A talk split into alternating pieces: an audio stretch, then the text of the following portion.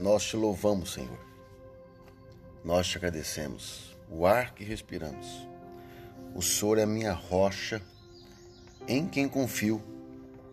Em ti posso todas as coisas. Confio e piso na rocha que é o Senhor. Rocha inabalável. Queridos, vamos para mais uma mensagem, sempre uma mensagem rápida para reflexão e para aprendizado também.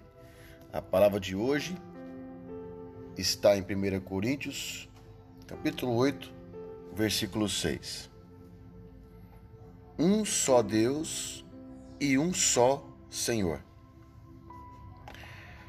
Para nós, contudo, há um único Deus, o Pai, de quem tudo procede e para quem vivemos. E um só Senhor, Jesus Cristo, por intermédio de quem tudo o que há veio a existir, por meio de quem também vivemos. Amém?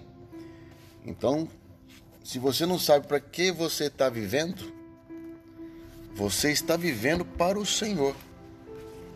Tudo é por Ele e para Ele. Nós possamos aprender que o nosso propósito aqui na Terra é viver pelo Senhor. E a vontade de Deus, a vontade do Pai, é que todos se salvem. Amém? Fica essa mensagem no teu coração. Lembrando então que há um só Deus e um só Senhor. Deus o Pai e o Filho Jesus Cristo. Amém? Que Deus te abençoe. Um ótimo final de semana. Um beijo no teu coração.